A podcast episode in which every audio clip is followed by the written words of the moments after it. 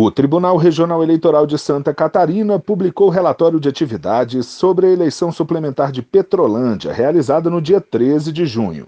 Mais de 5 mil eleitores da cidade tiveram acompanhamento de observadores internacionais das ONGs Transparência Eleitoral e CAOeste, além de participação da população local na auditoria das urnas eletrônicas.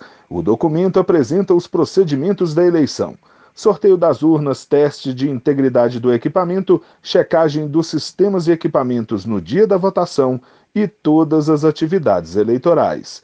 A publicação destaca ainda as ações da Assessoria de Comunicação do TRE catarinense, com apoio da Secretaria de Comunicação Social do Tribunal Superior Eleitoral, que acompanhou presencialmente a eleição suplementar, além de instituições parceiras como a Assembleia Legislativa do Estado, o Tribunal de Justiça e a Seccional Catarinense da Ordem dos Advogados do Brasil.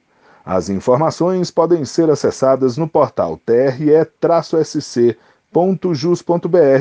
ou no tse.jus.br. Do TSE, Fábio Ruas.